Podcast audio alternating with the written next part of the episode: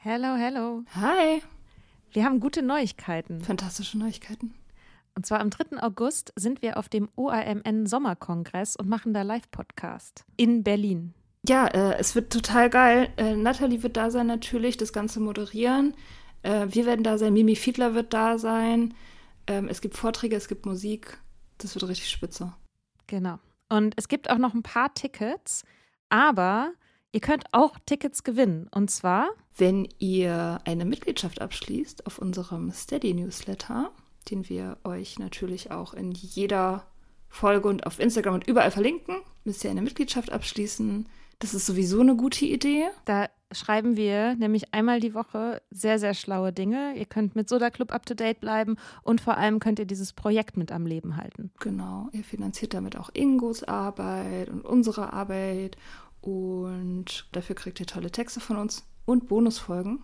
Es sind jetzt auch schon ganz schön viele Inhalte da, weil wir machen das ja schon eine ganze Weile. Das heißt, wenn ihr jetzt eine sportbillige Mitgliedschaft abschließt, dann kriegt ihr ja die ganzen Inhalte quasi der letzten, weiß ich nicht, zwei Jahre oder so, jede Woche, also hunderte Sachen, alle gleichzeitig. Das ist total krass. Mhm. Wenn ihr eine Mitgliedschaft abgeschlossen habt, könnt ihr uns eine E-Mail schreiben, schreiben, warum ihr gerne am Sommerkongress teilnehmen wollt. Und aus all denen losen wir dann die glücklichen GewinnerInnen. Yes. Mach Gut. das jetzt mal. Mach das. Und Mach das. Alle Links findet ihr in den Show Notes.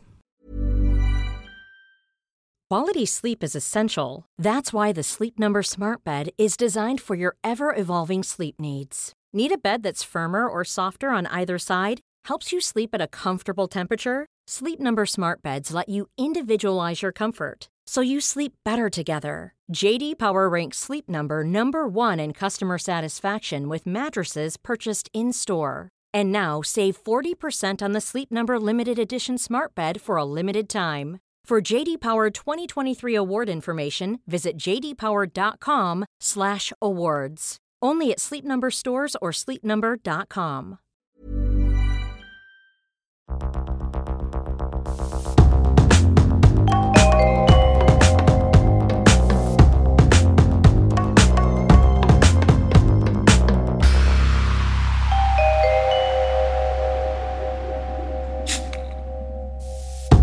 Hallo.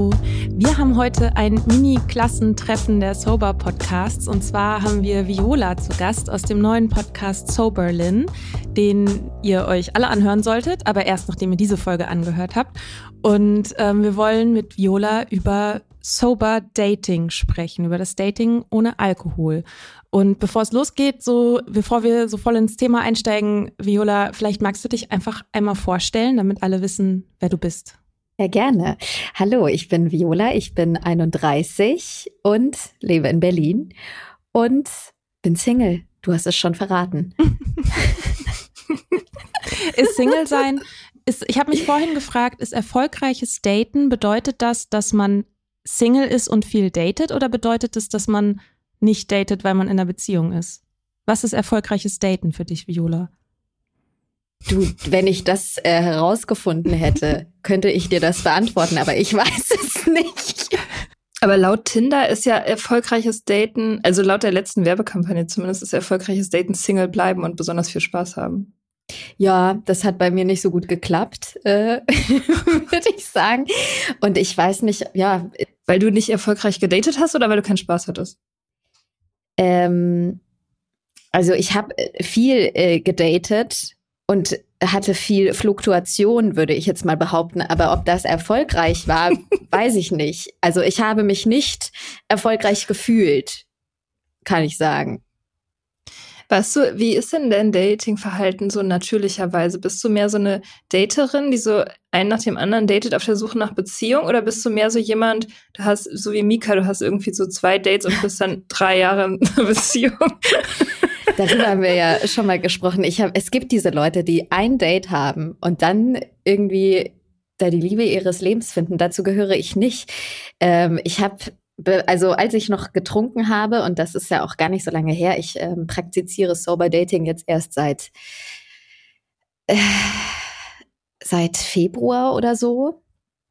Und davor habe ich gedatet und habe mir eingeredet, ich date, um äh, Spaß zu haben. Und das hat bei mir meistens so ausgesehen, dass ich mich halt mit Männern getroffen habe, wir uns besoffen haben und ich dann meistens beim ersten oder beim zweiten Mal mit denen ins Bett gegangen bin. So. Und dann habe ich danach immer gedacht, ja, jetzt könnte es ja weitergehen. Und äh, meistens hat es dann aber, meistens haben die Typen sich nicht mehr gemeldet oder geghostet oder es kam nicht dazu. Also das so war eigentlich meine, mein ständiger Kreislauf. Und war das auch der Grund, dass du beschlossen hast, nicht mehr mit Alkohol zu daten? Nee, das kam so ein bisschen anders. Ich bin letztes Jahr ziemlich krank geworden und ähm, meine Ärztin hatte mir gesagt, ich darf, ich soll, ich sollte jetzt mal erstmal nicht mehr trinken. Und so auf jeden Fall ein paar Wochen, Monate. Und sie hat mir das so gesagt und ich habe total gemerkt, wie ich richtig Panik bekommen habe. Weil ich einfach dachte, ja, aber wie soll ich denn dann jetzt noch daten? Wie soll das denn gehen? Das war halt mein, mein Ablauf immer. Und dann habe ich das sogar noch ein, so ein paar Monate weitergemacht also ich habe weniger getrunken, aber habe mir schon immer so ein, zwei Tage im Monat raus, rausgesucht, wo ich dann drauf geschissen habe. Ich habe gedacht, ja, also ja, so ungefähr scheiß auf meine Gesundheit. Ich treffe jetzt einen Typen und saufe dann da, weil ich brauche das halt. Ich muss einfach locker lassen. Ich brauche das, um Stress abzubauen, keine Ahnung. Und ähm, habe das dann eben noch eine Zeit lang so weitergemacht. Und dann gab es ein Erlebnis mit einem Mann, den hatte ich schon, den hatte ich das zweite oder dritte Mal getroffen. Und ähm, ich war schon mal mit dem im Bett, was eigentlich ganz schön war. Und dann gab es aber ein Erlebnis mit dem, wo der einfach viel zu weit gegangen ist. Also der hat quasi gefragt, ob er mich fesseln soll. Es wird jetzt ein bisschen explizit vielleicht finden. Nur kurz. Und dann, äh, ich war halt besoffen und immer, wenn ich besoffen war, habe ich halt äh, gesagt, ja klar, mach bei allen Sachen. Ich war, ich kannte dann halt keine, ich hatte keine Grenzen mehr und habe gesagt, ja, mach. Und dann hat er das gemacht und hat begonnen, Sachen zu machen, die ich eigentlich nicht wollte. So. Und ich habe ähm, das aber auch nicht wirklich, also ich habe es eine Zeit lang mitgemacht, bis ich äh, schon irgendwann das abbrechen konnte. Der hat mich dann auch losgemacht, Gott sei Dank. Aber ja, hat halt eindeutig sehr, sehr viele Grenzen überschritten. Und ich bin dann aber auch noch bei dem geblieben, habe auch noch bei dem übernachtet und bin dann, wie ich das auch immer gemacht habe, bin am nächsten Tag dann von dem weg und habe dann ganz vielen Freundinnen oder ein, zwei Freundinnen, immer wenn ich so einen besoffenen Bumsabend hatte, fand ich das total witzig, halt meinen Freundinnen davon zu erzählen. Und die fanden das auch immer toll ich war halt so, gerade die Leute, die in Beziehungen sind, die fanden das immer total interessant, was ich halt so treibe. Und hab mm, das, die finden das super. Ja. Also als genau. Publikum daneben zu stehen und sich das anzuhören, ist wirklich ja. wie Klatschpresse lesen dann. Ja. Ne? ja. Und hab der das so erzählt, was so war und halt auch so, ah, ja, stell dir vor, was der gemacht hat und so und so und so, bis sie irgendwann gesagt hat, aber das ist doch überhaupt nicht okay, also was der da getan hat. Das also das ist weit entfernt von Consent und, und sonst irgendwas. Und da habe ich dann das erste Mal so gemerkt, ja, scheiße, das stimmt. Und mir ist dann auch klar geworden, dass ich eigentlich schon oft in solchen Situationen war, wo, wo ich mit Männern im Bett war und vielleicht auch gesagt habe, so, ach nee, lass mal, und die aber trotzdem weitergemacht haben, weil ich besoffen war, weil die besoffen waren. Und ich habe in dem Moment einfach gemerkt, jetzt kannst du nicht mehr, du kannst nicht mehr so weitermachen. Das ist einfach, du, du bescheißt dich selbst, du willst halt immer diese, du willst halt immer diese Single-Frau in der Großstadt sein, die ganz viele unverbindliche Beziehungen hat und damit total cool ist und dann ganz witzige Geschichten erzählen kann. Aber eigentlich äh, fügst du dir damit selber ganz viel Schmerzen zu. So ja, das musste ich halt sehr schmerzhaft mir selber eingestehen und habe dann irgendwann erkannt, dass halt einerseits auf jeden Fall der Alkohol äh, schuld ist, Männer in Kombination mit Alkohol und Männer meine Schwachstelle sind, weil ich da immer Grenzen überschreite oder Kompromisse eingehe, die ich nicht eingehen sollte. So. Hm. Ich glaube, damit können sich sehr viele Menschen identifizieren, sehr viele Frauen identifizieren was du gerade erzählt hast. Also ich kann ja, mich damit total. auf jeden Fall identifizieren. 100 Pro.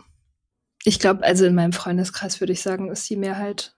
Ich kenne auch Frauen, die das nie hatten. Also dieses, dieses Dating-Verhalten oder dieses, äh, diese Art von, was ist denn das? Halt irgendwie Gefälligkeit, also diesen, diesen, diesen männlichen Willen, sich irgendwie so immer ständig fraglos zu beugen und das irgendwie geil aussehen lassen wollen, so. Ähm, also kenne ich auch welche, die das nicht machen, aber das ist nicht die Mehrheit. Das ist eher die Ausnahme dass, äh, dass die Frauen, die ich kenne, so sagen, so, hä, nee, wieso, nein, da ist meine Grenze und die ziehe ich und die ziehe ich ja schon total früh und mir passiert sowas einfach nicht. Ja. So. Ja. Hm. ja. Ja, und das bin ich jetzt halt gerade so am herausfinden, so, also äh, es ist eh schon, hat sich eh vieles verändert, seitdem ich halt nicht mehr trinke beim, ähm, beim Daten.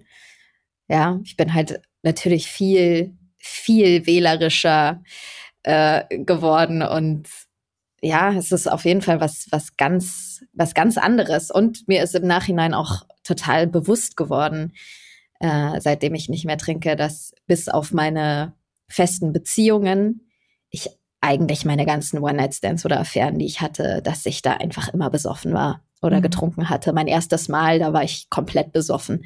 So. Ja, und jetzt würde ich halt gerne mal entdecken, wie geht denn eigentlich sober Sex? Wie geht äh, sober auch nur mal jemanden küssen oder flirten? Das, das bin ich jetzt halt am herausfinden. Und bis jetzt habe ich noch keinen geeigneten Kandidaten gefunden. Ja, es ist, sind doch nicht so einfach zu finden. Ähm, ich ja. habe mich gerade gefragt, ob du vielleicht so ein bisschen erzählen kannst, wie so deine Beziehung zum Alkohol war. Also wenn ich das richtig verstanden habe, gehörst du ja sozusagen nicht in die Fraktion suchtkrank. Ähm, aber jeder Mensch hat ja, oder die meisten Menschen, die in Deutschland leben, haben ja, trinken Alkohol, haben entsprechend da irgendwie eine Beziehung dazu. Vielleicht kannst du da so ein bisschen erzählen, wie das so bei dir war? Ja, also ich bin halt ähm, ja auf jeden Fall mit Alkohol so so groß geworden natürlich. Also wie es halt in der Gesellschaft einfach nun mal ist. So, meine Eltern haben getrunken und haben mich dann natürlich auch früh so ein bisschen rangeführt. Ja, kannst mal probieren oder kannst mal da. Und dann wirst du halt Teenager und alle trinken. Und du kannst nicht sagen, du trinkst nicht. Also das, ich, das wäre, in meiner Welt, glaube ich, nicht möglich gewesen oder ich wäre halt der komplette Außenseiter gewesen. Deswegen habe ich dann mit 12, 13 schon jedes Wochenende angefangen, wirklich viel zu trinken, habe aber immer gemerkt, ich kann überhaupt nicht so viel trinken wie alle anderen. Ich kann das nicht. Und wenn ich trinke, werde ich richtig müde. Und das hat mich immer so ein bisschen auch zum Outsider gemacht weil ich halt einfach, weil alle konnten ewig feiern und ich bin halt irgendwann müde geworden, weil ich das überhaupt nicht verkraftet habe und damit und auch nicht so viel trinken konnte wie alle und war damit gleich immer so ein bisschen uncooler als, als alle anderen und war total neidisch auf die, die halt so richtig lange durchhalten konnten. Ja, dann, dann so Anfang 20 im Studium kamen dann bei mir vor allem auch noch andere Drogen dazu und ich war viel, ja, viele Wochen, also ich habe in einer Bar gearbeitet, ich war jedes Wochenende in Clubs unterwegs. Und dann kam so, glaube ich, mit 26 das oder 27 das erste Mal, dass ich so gemerkt habe, so, boah, das irgendwann, irgendwie gibt mir das gar nicht mehr so viel. Und bin da aus dieser extremen Feierszene so ein bisschen ausgestiegen ja, ich bin dann schon, geh, bin dann schon noch feiern gegangen, gehe auch jetzt noch feiern, aber sehr, sehr selten und irgendwie ausgewählt. Und mit dem Trinken war es eigentlich so, dass ich schon auch viele Freunde, Freundinnen dann irgendwann hatte, hatte, die nicht mehr getrunken haben, was für mich eigentlich nie ein Problem war. Im Gegenteil, es war für mich eigentlich dann immer ganz angenehm, weil ich dann auch nicht mich genötigt gefühlt habe zu trinken. Und habe aber gemerkt, eben dass ich das beim Dating total gebraucht habe. Einfach auch um Nervosität wegzutrinken und weil ich halt sonst auch gar nicht in der Lage gewesen wäre, mit den Männern ins Bett zu gehen. So.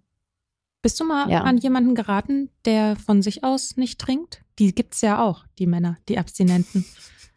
Man hört davon. Man hört davon. Ich hatte Einmal zwei. hatte ich ein Date mit einem. Ja. ja. Wie war das? Der nicht getrunken hat. Ich fand den sehr sympathisch. So, also wir haben uns gut verstanden und dann hat er aber, fand ich echt auch eine Asi-Nummer, weil ich meine, es sind halt Standard-Dating-Stories. Er hatte mir dann danach irgendwie nochmal geschrieben, ja, hey, wie wollen wir jetzt in Kontakt bleiben? Gibst du mir deine Nummer oder Instagram? Und dann hatte ich ihm meine Nummer gegeben und hat er sich nie wieder gemeldet. So hm. Standard, Standard Dating Stories eigentlich. Hm. Ja. Aber das war ja. sozusagen für dich kein Ausschlusskriterium, als du noch getrunken hast und jemand, der dann nicht trinkt? Da, nee, das war zu einer Zeit, da habe ich auch schon beim Dating nicht mehr getrunken eigentlich. Ja.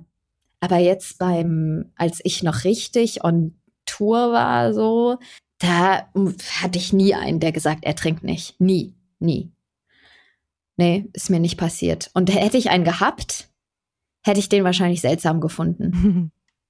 ja, mhm. wahrscheinlich. Ja, die findet man dann meistens langweilig. Genau. Das ist, die sind halt total nett und so. Aber ja. ja, und jetzt ja. ist es schon auch lustig, halt äh, Männer zu treffen. Und ähm, ich muss, also ich muss ehrlich sagen, ich habe es noch nicht ganz geschafft, dann zu sagen, hey, ich trinke beim Daten kein Alkohol, sondern meistens muss ich ehrlich sagen, winde ich mich irgendwie immer so ein bisschen raus und sag sowas wie, ja, äh, ich habe äh, so viel zu tun und trinke gerade nicht. Also es ist, ich habe da noch keine gute Lösung für mich gefunden, muss ich irgendwie sagen, oder kann da noch nicht zu ganz stehen, weil ich krass Schiss habe, dass die halt auch denken, was ist das für eine verklemmte Alte? So, hat mein Vater erst letztens zu mir gesagt. Ich habe, wir hatten so ein Familienwochenende und ich sag zu meinem Vater, hey Papa, ich trinke nichts. Kannst du mir alkoholfreies Bier besorgen? Und dann sagt er zu mir, ja, musst aber aufpassen, dass du nicht so eine verklemmte Tante wirst. Well, dann ja. wissen wir ja, woher das jetzt kommt, diese Angst. Danke, Daddy. Danke, Papa. ja. Ach ja, es ist nicht schön. Mhm. oh nein. Ja. Okay. Weißt du noch, wie dein erstes äh, Date ohne Alkohol war? Im Februar hast du gesagt? Nee, weiß ich nicht mehr. Also diese ganzen, die meisten Dates, die ich dann jetzt so habe. Also ich, ich date nicht, nicht allzu viel. Ich glaube so, wenn es hochkommt, zwei im Monat. Aber die meisten vergisst man ja auch relativ schnell, weil, weil es einfach wahrscheinlich einmal im Jahr vorkommt, dass ich mir denke, boah, das war aber ein interessanter Mann, den würde ich gerne noch ein paar Mal treffen. Das ist so selten. Mhm. Ja. Ja, das stimmt. Also hattest du noch kein gutes nüchternes Date? Also kein richtig gutes? Nee. Mhm. Machst du andere Sachen, wenn du auf Dates gehst? Also, äh, ich meine, oder gehst du immer noch in Bars, um das sozusagen irgendwie so wenig zu verändern wie möglich, oder machst du andere Sachen? Na, ich treffe meistens Männer eigentlich sehr, sehr gerne zum Spazierengehen, muss ich sagen, weil ich das ganz angenehm finde. Ich finde es ich find unerträglich, an so einem Bartisch sich gegenüber zu sitzen und ähm, dann, das, das kreiert für mich zu viel Druck. Aber wenn man irgendwie draußen ist und spazieren geht, finde ich das eigentlich mal recht angenehm, muss ich sagen. Ja, finde ich auch. Ist ja auch sehr pandemiekompatibel. Also man muss, ja, nicht, viel, man muss nicht viel verändern, je nach, je nach Infektionsgeschehen. Haben wir ja. noch Pandemie eigentlich? Ja, ne? Krass. Haben wir noch? Du sagst. man fühlt es nicht mehr. Hm. Wie waren deine Beziehungen so mit Alkohol? Also ich meine, was, was war da, wie war der Stellenwert von Alkohol in der Beziehung? Wie ich jetzt auch erkannt habe im Nachhinein, habe ich mir auch sehr gerne Männer mit Suchtproblemen geangelt. Also ich hatte drei äh, längere feste Beziehungen. Mein zweiter äh, Freund, der war sehr, äh, hat sehr wahnsinnig viel gekifft. Der hat sich morgens immer so eine, eine riesen Joint angezündet mm, oh Gott, und, so, und so ein Maßkrug mit Kaffee drin. Ja, und äh, das hat man auch in seinem, also man hat es ihm sehr angemerkt, dass er wahnsinnig viel gekifft hat. Und mit meinem, mit meinem letzten Freund, mit dem war ich wahnsinnig lange zusammen, sechs Jahre. Bei dem war es so, wir haben uns so ange, wir haben uns so kennengelernt und waren beide halt in so einer krassen Feierphase. Also wir waren bestimmt zwei, drei Jahre, waren wir on Tour jedes Wochenende in Clubs und haben vor allem viel ja, getrunken, aber halt auch andere Drogen genommen, bis ich, wie ich schon am Anfangs erzählt habe, da so ein bisschen ausgestiegen bin. Und er ist da aber komplett drin, geblie drin geblieben in diesem Feiern. Und ähm, ich wollte halt natürlich auch so die coole, unkomplizierte Freundin sein. Habe immer gedacht, ja, er soll sein Ding machen, er soll sein Ding machen, ich mache mein Ding. Aber das hat äh, unsere Beziehung auf jeden Fall ja, also es hat auf jeden Fall das Gleichgewicht total auseinandergebracht. Und ähm, es war dann Standard eigentlich, dass wir abends vielleicht zusammen rausgegangen sind. Ich bin dann irgendwann nach Hause und dann kam der halt irgendwann nach Hause. Meistens bin ich halt morgens alleine aufgewacht, wusste nicht, wo er ist, bis er halt dann mittags irgendwann kam. So, mhm. das war, ging eigentlich meistens so, wenn wir uns gesehen haben. Er hat noch viel Fernbeziehungen. Ja, also ich wusste bei dem immer, dass Alkohol und Drogen wichtiger sind als ich. Das habe ich immer gespürt. Und ähm, hab, ja, habe halt mich völlig selber vergessen. Ich habe also ich war irgendwann bei einer Therapeutin, als die Beziehung vorbei war, die dann meinte, ja, du warst in einer totalen Co-Abhängigkeit, was mir immer noch schwer fällt zu sehen. Aber ja, ich habe das einfach ganz lange mitgemacht und immer gehofft, dass der sich halt irgendwann ändern wird und von selber darauf kommt, so dass das vielleicht gar nicht so geil ist. Ist aber natürlich nie passiert. Und ich habe dieses System auch, glaube ich, so ein bisschen mitgetragen, weil wenn der halt verkatert war oder auf Drogen, war der halt wahnsinnig zugänglich und lieb und nett mhm. und konnte irgendwie kommunizieren, was der nüchtern überhaupt nicht konnte. Und deswegen habe ich das ewig mitgemacht. Ewig. Der hat sich dann irgendwann von mir getrennt. Ich muss heute sagen, Gott sei Dank, weil ich wäre heute noch mit dem zusammen, wahrscheinlich. Ja, und als der dann weg war, habe ich, bin ich Gott sei Dank dann zu einer Therapeutin gegangen und konnte das alles so ein bisschen aufarbeiten. Ja, Mhm. Ja, das ist so ein, finde ich, ein ganz interessanter Effekt. Ich kenne das aus einer vergangenen Beziehung, wo wir beide viel getrunken haben und es war auch eine Fernbeziehung. Also wir haben uns viel irgendwie an Wochenenden oder irgendwie halt mal so ein paar Tage am Stück gesehen. Und auf der einen Seite habe ich mir irgendwie gewünscht, dass wir weniger zu, weniger trinken würden. Also ich hatte ja eh immer irgendwie das Gefühl, dass es zu viel ist bei mir. Völlig richtigerweise. Es war ja auch immer zu viel. Ähm, aber hatte auch mal eine nüchterne Phase, vielleicht während wir zusammen waren, die dann immer wieder gekippt ist, wenn wir uns gesehen haben.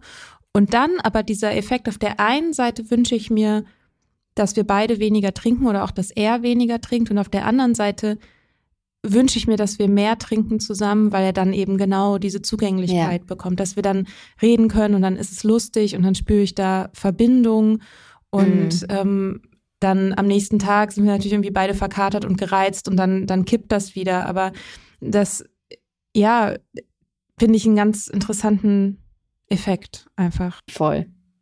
Total. Ich habe mal eine Trinkpause mit meinem Ex-Freund gemacht. Ich war auch sechs Jahre mit einem Typen zusammen, der sehr viel getrunken hat. Andere Drogen haben wir eigentlich nicht so genommen. Das Trinken war aber sehr wichtig. Da haben wir immer zusammen getrunken. Wir haben es auch in der Bar kennengelernt.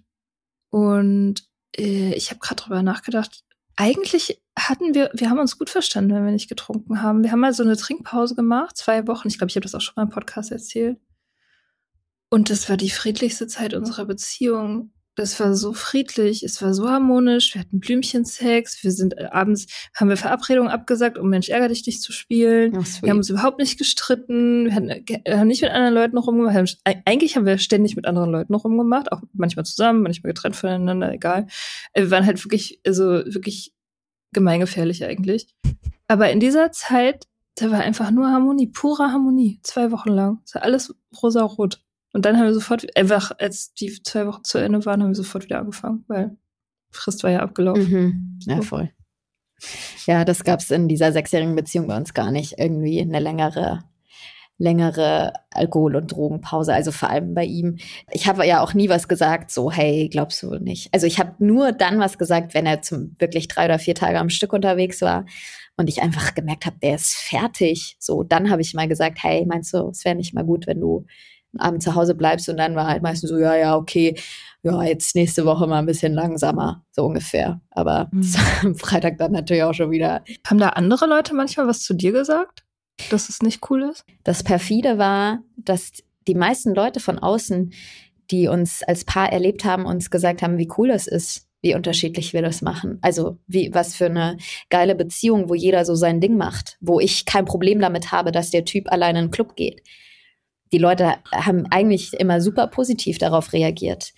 Und ich glaube, ich will ihm jetzt nichts unterstellen, aber ich glaube, er hat schon auch sich so ein bisschen so ein System gebaut, dass er halt freitags mit dem feiern war, samstags mit dem feiern war, mhm. sonntags mit wem anders, sodass die das alle nicht so richtig gewusst haben, dass er eigentlich schon die ganze Zeit unterwegs war. Ja, ich kenne den Effekt auch. Weiß nicht, ob ich das bewusst gemacht habe, aber ich dachte halt, mein ganzer Freundeskreis trinkt unheimlich viel. Die haben aber dann halt meistens viel getrunken, wenn sie bei mir waren oder wenn wir zusammen abgehangen haben. Ne? Genau. Also, dass äh, die auch gar nicht das unbedingt voneinander dann so mitbekommen haben, dass ich mich eben genau jeden Tag am Wochenende mit irgendwem anders getroffen habe.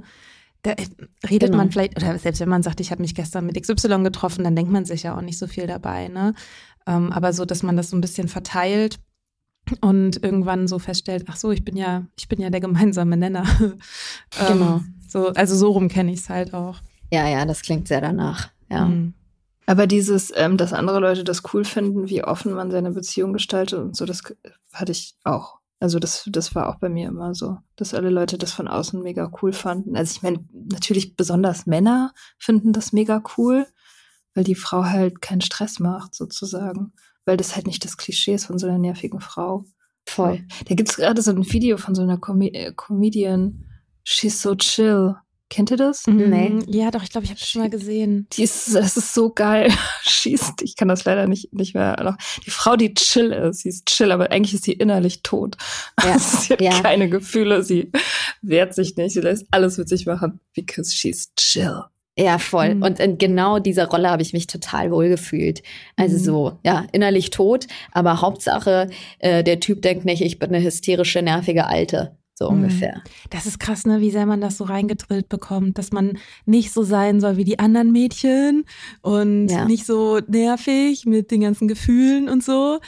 Ich denke, äh, Ich habe das immer noch. Also ich, ich meine, ich, ich natürlich durchschaue ich das jetzt intellektuell und so und dekonstruiere das dann, aber das Gefühl habe ich immer noch, Mhm. dass wenn ich irgendwelche Bedürfnisse habe, dass ich dann sofort versuche, die niederzukämpfen. Und also das, mein, mein Wunsch, so meine Disney-Fantasievorstellung ist totale Indifferenz.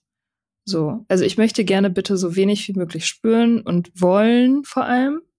Also ich darf halt nichts wollen von einem mhm. Typen. Ja. Also ich darf nur gewollt werden so und äh, und gebeten werden sozusagen. Mhm. Und sobald ich irgendwas will, ist es ähm, ja also verachten, nee, verachten ist zu stark, aber ich habe dann dieses dieses so ich will das dann niederkämpfen so. Für mich war ein großer Meilenstein in der Nüchternheit war, dass ich einem Typen geschrieben habe, ähm, ich möchte gerne mehr beachtet werden. Und das war, ich habe das, Mhm. also diese Nachricht so, also die Reaktion war super gut und alles fein so, ne? Ich, ich, ich weiß nicht, ob man es Todesangst nennen kann, aber bevor ich das abgeschickt habe, ich hatte ich, ich weiß gar nicht, wovor ich Angst hatte, aber ich hatte solche Angst. Ich habe diese Nachricht bestimmt zehnmal geschrieben, aus, ich habe sie dann immer, ich habe sie erst super ausführlich geschrieben, dann dachte ich, ja, nee, kannst du mir jetzt nicht so eine Textwand schicken, ne? Und dann irgendwie habe ich nochmal irgendwie, hab ich nochmal versucht zu kürzen und so. Und irgendwann dachte ich so, ja, okay, was ist denn eigentlich, was ist eigentlich das Ding? Eigentlich möchte ich einfach mehr beachten. Ich möchte Aufmerksamkeit. So. Und einfach nur zu schreiben, dass das ist, was ich mir gerade wünsche, das war so absurd schwierig. Mhm. Und das ist, das finde ich ich. so krass. Also wie, wie tief man das drin hat, dass man so ein Bedürfnis, zum Beispiel, ja, Aufmerksamkeit zu bekommen oder irgendwie Zuneigung oder was auch immer, nach was auch immer man sich gerade sehnt, dass man das nicht einfach sagen kann, sondern dass man erst durch diesen ganzen Bullshit sich durcharbeiten muss. Yes. Krass. Ja. Ja, das ist super krass. Ähm, ich habe mich gerade gefragt, deine Beziehung zu Pepe, das ist ja jetzt kein Geheimnis, weil ihr habt ja einen Podcast, also eure Freundschaft. Ähm, du hast schon auch zu denjenigen gehört, die ihn damals angesprochen haben, oder?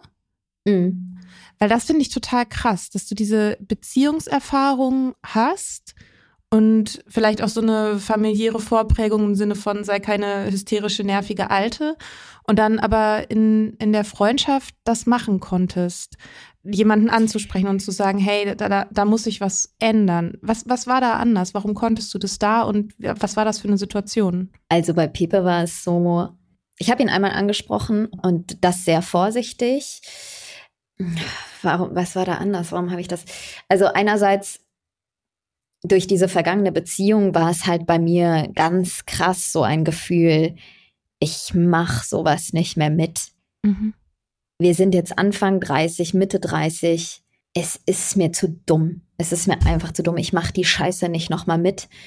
Und hatte ihn angesprochen, was nicht gut funktioniert hat. Also Ich hatte es überhaupt nicht ernst genommen. Und dann ging unsere Freundschaft noch so ein bisschen weiter und dann ist er noch weiter in so einen Strudel geraten. Und dann habe ich mich irgendwann komplett zurückgezogen und das auch verständlich gemacht und habe wirklich gedacht, die Freundschaft ist vorbei. Ich habe für mich diese Grenze gesetzt und wusste, okay, die Freundschaft ist vorbei, der wird sich für die Drohung entscheiden. So, und das, ja, habe da das erste Mal wirklich so eine Grenze wahrscheinlich gegenüber Alkohol und Drogen gesetzt, wie ich es noch nie zuvor in meinem Leben so gemacht habe bei anderen Menschen. Und das hat ihn dann Gott sei Dank auch, also mehrere Faktoren, aber das hat ihn dann Gott sei Dank irgendwie wachgerüttelt, glaube ich. Und der Antrieb, ja, wie gesagt, war einfach, ich mach, ich, ich kann das nicht nochmal für jemanden mittragen oder will nicht mehr Teil von so einem System sein, dass ich, ist mir zu, ja, ich schaffe schaff es von meiner Kraft her nicht nochmal. Und wie war das, als du das gemacht hast? Hat sich das gut angefühlt? Nee, ich habe sehr getrauert um die Freundschaft. Mhm. Sehr. Also, ob es sich erstmal gut angefühlt hat, ich, nee, ich habe erstmal sehr getrauert und habe auch Gedanken gehabt, okay, ich sehe den in zwei Jahren vielleicht in der U-Bahn, wie er fertig aus irgendeiner Kneipe kommt. Und das wird mir das Herz brechen, so. Aber natürlich war es eine Entscheidung für mich und für mein Leben und das war für, guck, was was du willst und was für Beziehungen du willst, was ich mich in der sechsjährigen Beziehung nie gefragt habe. Ich habe mich total um den Typen rumorganisiert, Hauptsache, dass er es bequem hatte und wollte ihm immer, also ja, wollte ihm immer so eine emotionale, warme Basis bieten, damit der sich halt irgendwann öffnen kann, mein Ex-Freund. Hab aber einen Scheiß von dem zurückbekommen, gerade emotional. Und ja, und ich wusste einfach jetzt nicht mehr. Entscheide dich dafür, was, was willst du und was für Beziehungen willst du. Und was für Beziehungen willst du? Also ich wünsche mir einfach, natürlich, jetzt wo wir beim Thema sind, natürlich äh, Beziehungen, wo Alkohol und Drogen einfach kein, kein großes Thema oder kein Thema sind. Beziehungen, wo ich vertrauen kann, wo eine Ehrlichkeit herrscht. Ja, so glaube ich, kann ich es jetzt erstmal beschreiben. Ja. Macht ja auch Sinn, dass da, wo Alkohol und Drogen ein großes Thema sind, da kann halt keine Ehrlichkeit sein. Das schließt sich ja gegenseitig aus. Und wie ich es erlebt habe, auch keine wirkliche gute emotionale Basis. Also das habe ich in meinen langjährigen Beziehungen, wo, wo es viel Alkohol und Drogen gab, immer erlebt, dass die Menschen oder dass meine Ex-Freunde immer total überfordert waren, wenn ich traurig war oder wenn bei mir was war und damit null umgehen konnten ja, ich wünsche mir einfach Beziehungen, wo, wo man emotional sein darf. Hast du eine Abneigung gegen richtig gute Typen?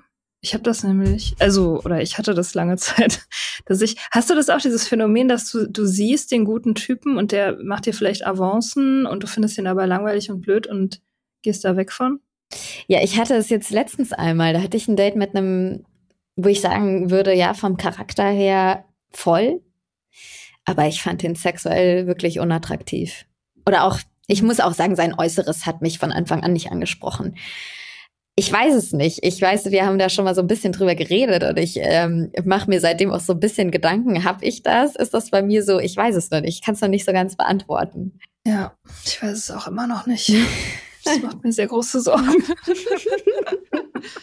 ja, aber die, die ja, also die Typen, die ich wirklich interessant finde, das, das ist mittlerweile so ein verschwindend geringer Prozentsatz. Ich weiß es nicht.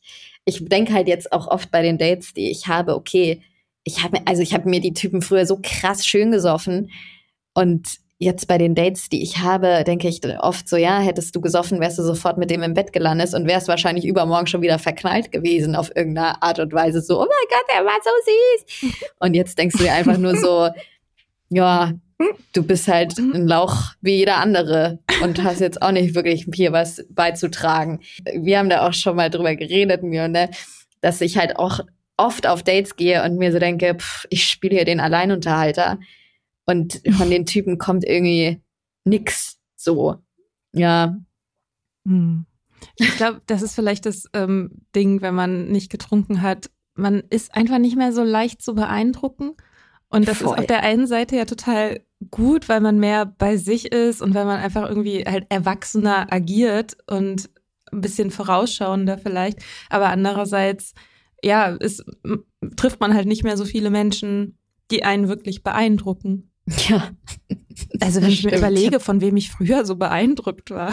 Ich weiß. Oh mein Vielleicht hat das aber auch ein bisschen ja. was mit dem Alter zu tun.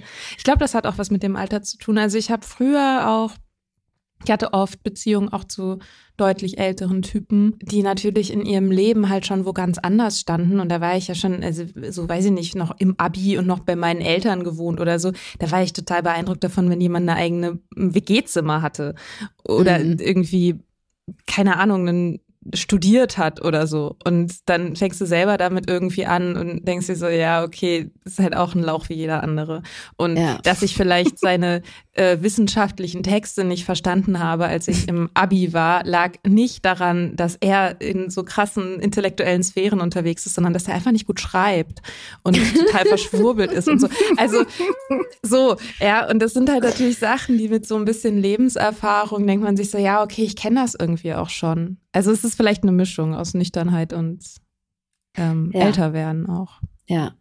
Ja, das stimmt. Ich, mir ist es neulich, hatte ich so eine Epiphany. Also diese Epiphany letztendlich war ja immer gesagt, ich also ich bin ja, ich gehe jetzt wirklich krass auf die 40 zu, ich bin jetzt 37.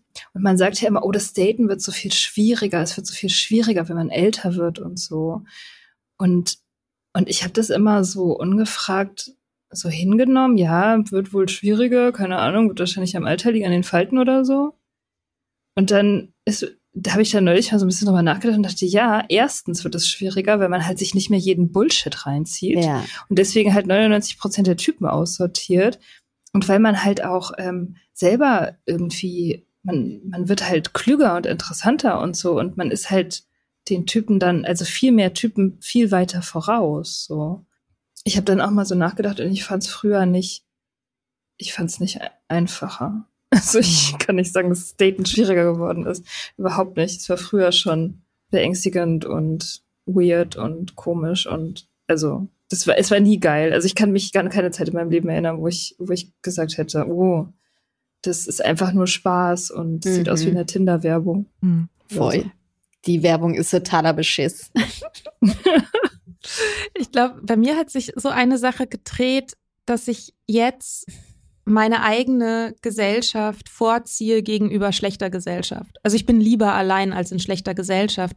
Und früher, als ich auch noch unbedingt von mir weg wollte, war ich halt lieber in irgendeiner Gesellschaft als allein mit mir. Und ich glaube, das ist auch so ein Ding. Wenn sich das gedreht hat, dann ja, fängt man an auszusortieren, weil man sich so denkt, so, naja, gut, also äh, wenn ich jetzt alleine bin, dann ist das irgendwie alles besser als mit dem jetzt zum Beispiel. Ja, voll. Das geht mir sehr ähnlich. Mich würde noch mal so ein bisschen interessieren, wieso du das so schwierig findest, einfach zu sagen, du datest nur sober. Also ich meine, du meintest ja schon so, ja, was, dann könnte der ja irgendwie denken, dass du eine verklemmte Alte bist oder so. Aber wenn der eh nicht so interessant ist, warum ist das dann ein Problem? Das ist jetzt eine total gemeine Frage irgendwie, ne? Ja, ich finde, ich meine, das ist ja, wird ja immer ganz am Anfang. Am Anfang finde ich, also bei meinen Dates ist es meistens so am Anfang, man trifft sich und dann geht man ins Späti und holt sich ein Getränk. Mhm. Und dann weiß ich ja noch gar nicht, finde ich den Typen, ist der eigentlich gut oder ist der schlecht? Ich weiß es da noch nicht. Okay, mal, es gibt schon Dates, wo ich ähm, nach, ist ja oft so nach 30 Sekunden weißt du, findest du den gut oder nicht oder noch früher vielleicht sogar. Aber bei manchen Typen, die ich dann noch halbwegs interessant finde, glaube ich, ja, will ich dann halt immer noch so ein bisschen auf, auf cool machen. Oder denke, es ist halt cooler, noch zu trinkenden Menschen zu gehören. Und traue mich dann nicht zu sagen, nee, ich, ich trinke nicht. Ja. Ich habe mal ein Date gehabt, also ich sage das ja immer irgendwie sofort, meistens sogar schon, bevor ich die Person überhaupt treffe. Ja. Und aber einmal habe ich das gesagt, da haben wir uns in der Bar, glaube ich, getroffen, das ist schon ewig her. Da haben wir uns in der Bar getroffen und ich habe gesagt, ich trinke nicht. Und in dem Moment, wo ich das gesagt habe, habe ich gemerkt, für den Typen ist es gelaufen. Krass. So, also es war wirklich die Enttäuschung war so also es war alles, was noch da war. so. Aber das Ding war, ich habe das gesehen Und der Typ wurde für mich sofort ultra unsexy. Also ich habe wirklich, ich habe davor gesessen und dachte, boah, Alter, ist es dein, dein Ernst, dass du jetzt noch nicht mal versuchst, deine Enttäuschung zu verbergen, weil es, wenn ich, das sagt ja im Grunde nur über den aus, dass er von sich selber glaubt, er kriegt die Tante nur irgendwie unterhalten ja. oder er kriegt sie nur rum, wenn sie halt besoffen ja. ist. Und das hat den Typen auch in meinen Augen einfach sofort disqualifiziert. Das war einfach ja. der Ultra-Dealbreaker. Das war so, mh, hm, Nee, sorry, da kriege ich keinen hoch. Ja, ich meine, es ist ja natürlich auch so, die Typen, für die das ein Problem ist, sind sowieso natürlich die total falschen Typen. Ich, es ist einfach, dass ich gerade noch so ein bisschen echt auch da manchmal auch echt schockiert bin, wie, wie Leute darauf reagieren. Erst am Wochenende war ich in einem Restaurant mit einer Freundin und habe ein alkoholfreies Bier bestellt und der Kellner war Anfang 20 oder so und guckt mich an und sagt so, hä, warum? Und dann war ich auch so. Oh mein Gott. Und dann habe ich halt auch, dann habe ich gesagt, ja, ich trinke nicht. Und dann habe ich gemerkt, dass er sich ziemlich geschämt hat. Aber wo der auch so denkt, so, was geht denn? Ich war genauso, als ich in der Bar gearbeitet ja. habe. Ich habe manchmal Leute, die alkoholfreies Bier bestellt haben, habe ich an meine Kollegen verwiesen, dass die die bedienen. Krass, ne? Du, was, für eine, was für eine Performance man abzieht. Ja. Ja. Und ich war jetzt im Sommer im Urlaub in Griechenland und habe nicht getrunken den ganzen Sommer. Und äh, was ich da für Gespräche geführt habe, wie ich das rechtfertigen musste, in, bei jedem Supermarkt allein, Im wo ich ein Al ja im Supermarkt. Ich kaufe alkoholfreies Bier und jedes Mal, ja, aber du weißt schon, dass das alkoholfrei ist. Pass auf. Jedes Mal. Dass du nicht ja, aus wirklich. Ja. Wo ich auch so dachte, boah, was geht denn? Was ist das denn? Und das ist, glaube ich, einfach, was mich gerade noch überfordert auf irgendeine Art und Weise. Und ich mich da erstmal dran gewöhnen muss. Mhm. So, das ist einfach neu für mich und ich versuche da noch äh, meinen Weg zu finden irgendwie. Ich kann das auch total nachvollziehen. Ne? Also es war jetzt keine ja. kritische Nachfrage, äh, warum, warum ja. sagst du das nicht? ähm, weil ich, ich kenne das von mir selber auch. Nicht so sehr beim Dating, weil ich das eigentlich inzwischen eben so ein bisschen wie Mia gesagt hat, dass es so ein ganz guter Arschlochtest ist einfach. Und weil ich halt auch nicht mit jemandem zusammen sein will und auch nicht kann, der viel trinkt, bei dem das wichtig ja. ist. So. Das heißt, es ist irgendwie auch so ein bisschen Selbstschutz und so ein bisschen auch mit dem Podcast. Also eins von den coolen Dingen, die ich tue, wo Leute sagen, oh, das ist aber cool, wenn man einen Podcast hat, dann ist man halt meistens schon ziemlich im Thema. Also weil, wenn man sagt, man hat einen Podcast und dann fragen sie, worum geht es? Und dann sagt man um eine Alkoholabhängigkeit. So, was ich eigentlich sagen wollte, dass ich das oft einfach so in, in so größeren Runden, in so sozialen Runden habe, wo mich vielleicht auch niemand drauf anspricht. Und manchmal wäre es mir lieber, jemand würde mich drauf ansprechen, weil ich denke, die denken über mich, dass ich total langweilig bin, weil ich nicht saufe. Warum auch immer ich das noch so in meinem Kopf habe. Und dann ist es, wäre es mir fast lieber, wenn die mich fragen würden, warum, weil dann kann ich sagen, Suchterkrankung und dann ist es wenigstens nicht langweilig. Also es ist mhm. immerhin interessant. Aber da bin ich vielleicht auch einfach ein bisschen weird. Nee, ich glaube nicht. Das scheint ja ein Thema zu sein. Aber was ich gerade gedacht habe, ist, irgendwie bei so einer Sache, wo die Leute scheinbar alle kollektiv so furchtbare Angst davor haben, dass wir nüchtern bleiben, da muss ja eine wahnsinnige Macht drin liegen. Also, weil alle sind ja voller Angst. Ja. Was passiert, wenn wir nüchtern bleiben? Also scheinbar ist da, ist da Macht. Ja, das stimmt. Total. Ja, ich meine, einfach die Macht, eine Grenze zu setzen und mitzubekommen, was mit einem passiert. Dass das gerade beim Dating so ein Thema ist. Da, da wo, wo alle Ideologien clashen, wo das Patriarchat und der Kapitalismus und der Markt und die Verwertbarkeit, wo sich das alles trifft. Natürlich ist es da besonders krass, dass man eben diese Substanz, die wir irgendwie kollektiv verwenden, um uns zu betäuben und unsere Gefühle abzustellen, um uns irgendwie verfügbarer und fügsamer zu machen, dass es da besonders schwierig ist und dass da auch diese Narrative von den anderen vielleicht auch in Gang gesetzt werden. Ne? So Mia, wie du das auch gesagt hast, dass bei diesem Typen, der ja offenbar geglaubt hat, dass er schlechtere Chancen hat bei diesem Date, wenn du nicht besoffen bist. So. Und das entspricht ja auch unseren Erfahrungen offenbar, ne? dass die Typen schlechtere Chancen bei uns haben, wenn wir nicht trinken. Das ist ja nicht nur mhm. sein Blick darauf. Das, das kann ja auch einfach die Erfahrung sein, so, die er gemacht hat und die ja offenbar von uns gespiegelt wird. Ja. Ja, und ich meine, es ist ja nicht nur die nicht, nicht mehr Verfügbarkeit sozusagen, sondern es ist ja auch ähm, die Gefahr, selber durchschaut zu werden. Also, weil wenn du nüchtern bist, dann hast du halt einen klaren Blick, du hast halt einen Laserblick auf die Leute. Mhm. Und das, das ist krass, also sich dem auszusetzen. Ich meine, Ja. Männer haben vor wenig Sachen so viel Angst wie davor, ausgelacht zu werden von Frauen. Mhm. Das ist richtig gefährlich für die. Hm. Ja, aber das entdecke ich halt auch immer mehr, wie wichtig es für Männer ist, dass Frauen trinken. Also wie, wie wichtig denen das ist. Das ist absurd. Es wäre mir davor nie aufgefallen. Aber jetzt sehe ich das und finde es total absurd. Ja, aber ich meine, ich weiß nicht, ich kann mir auch vorstellen, dass das eine Weile dauert, bis sich das angeglichen hat, weil es gibt, muss man fairerweise dazu sagen, auch richtig viele Männer, bei denen es überhaupt nicht wichtig ist und die da im Gegenteil gar keinen Bock drauf haben Mhm. auf so Saufen und so, die sich tausend bessere Sachen vorstellen können. Aber ich habe auch, als ich aufgehört habe zu trinken und dann eben auch nüchtern gedatet habe, hatte ich auch das Gefühl, eine ganze Weile lang, die Welt ist voll von, von diesen Typen halt, denen das wichtig ist. Und das hat sich erst so nach und nach so ein bisschen geändert. Und ich glaube, es hat was damit, ich meine, ich kann es natürlich nicht irgendwie empirisch belegen oder so, aber ich glaube, das hat ein bisschen was damit zu tun, dass ich nach und nach andere Leute auch angefangen habe zu sehen. Mhm. So. Mhm. Also es gibt da total viele, die erwachsener auch sind, irgendwie auf die Art. Wenn man selber älter wird, passiert das ja zwangsläufig auch, wenn man in den 20ern ist, sag mal irgendwie in der ersten Hälfte der 20er und man geht selber ständig feiern. Viele andere Leute gehen ja auch feiern und irgendwann löst sich das halt ab. Bei vielen Leuten werden eben andere Dinge wichtiger und dann haben die auch interessantere Sachen zu erzählen, als in welchem Club sie waren. Und bei denen, die halt aber da, da bleiben, da merkt man es sehr schnell und dann ist es halt auch nicht mehr cute. Voll.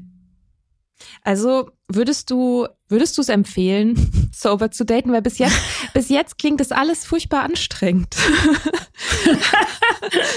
Nee, ich muss sagen, äh, dass es mir, glaube ich, emotional so gut wie lange nicht mehr geht. Also erstens, weil ich gemerkt habe, was Alkohol mit mir macht, dass ich total unausgeglichen bin, wenn ich Alkohol trinke, dass ich super launisch bin. Das Leben ist schon ruhiger geworden. Damit habe ich manchmal auch zu kämpfen, so ein bisschen. Aber ich habe halt noch, als ich getrunken und gedatet habe, ich war wirklich alle zwei Monate in einen neuen Typen verknallt. Es war so ein emotionales Auf und Ab, was mich so abgehalten hat von so vielen Sachen. Und ich jetzt das erste Mal seit jetzt Monaten irgendwie mich selber wahrnehme, selber gerade entdecke, was für ein Leben will ich eigentlich führen, mit wem will ich dieses Leben führen und ich jetzt das erste Mal so glückliche Momente habe mit meinen Freunden und mit mir alleine, die mich so erfüllen, das hätte ich davor nie für möglich gehalten. Und ich jetzt sehen kann, wie schön ein Leben ohne Partner auch sein kann. Das habe ich davor nie gedacht. Ich war immer auf der Suche nach einem Mann, der diese ganzen, der diese, damit ich dieses Alleinsein nicht spüre, damit ich nicht spüre, was eigentlich los ist, der halt eine schnelle Lösung für irgendwas sein sollte und am besten auch diese Kennenlernphase ganz schnell überspringen und ganz schnell in irgendeine Beziehung rein. Und jetzt das erste Mal denke ich mir so, okay, wenn jetzt ein Mann kommt, dann gucke ich mir den halt erstmal ein paar Wochen, Monate an, so wie der ist. Und ja, wie gesagt, also diese Momente, die ich in der letzten Zeit mit meinen Freundinnen hatte und mit mir alleine, pff, das war tausendmal geiler als irgendein Date mit irgendeinem Typen, selbst wenn der Sex gut war. Es war tausendmal besser. Hm, Das sind, finde ich, super schöne Schlussworte, weil wir sind nämlich jetzt auch schon ganz schön lang Mhm. dabei. Ja. Also von dem her kann ich schon empfehlen. Gut. Klare Empfehlung. Ich kann es auch empfehlen. Empfehlung. Ich unterschreibe das total. Ja, ich ähm, auch. Auch wenn das bei, Cool. wenn das bei mir manchmal ein bisschen anders läuft. Alright. Dann Vielen, vielen, vielen- dass du da Ja. warst. Ja, danke Vielen, für die vielen Dank. Einladung. Und vielen Dank für euren tollen Podcast. Ähm, alle Informationen tun wir natürlich in die Show Notes. Dankeschön. Und genau, dann werden wir auch natürlich auch noch mit Pepe sprechen. Nur so schon Genau. mal als Ankündigung. Nicht, dass ihr denkt, wir diskriminieren hier Die Männer. die Männer. Könnte Ja. man bei unserem Podcast ja manchmal denken, aber das ist natürlich nicht so.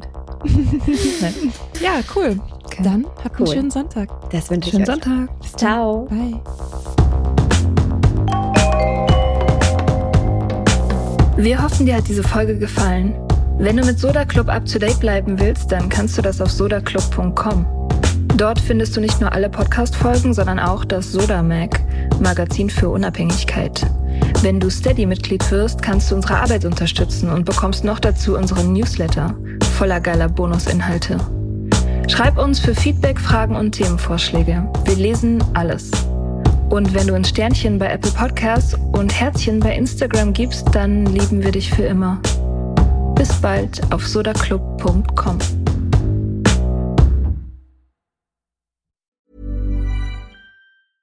Even when we're on a budget, we still deserve nice things.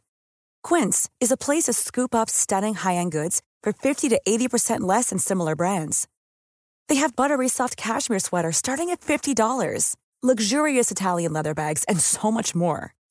Plus, Quince only works with factories that use safe, ethical, and responsible manufacturing. Get the high-end goods you'll love without the high price tag with Quince. Go to quince.com/style for free shipping and 365-day returns.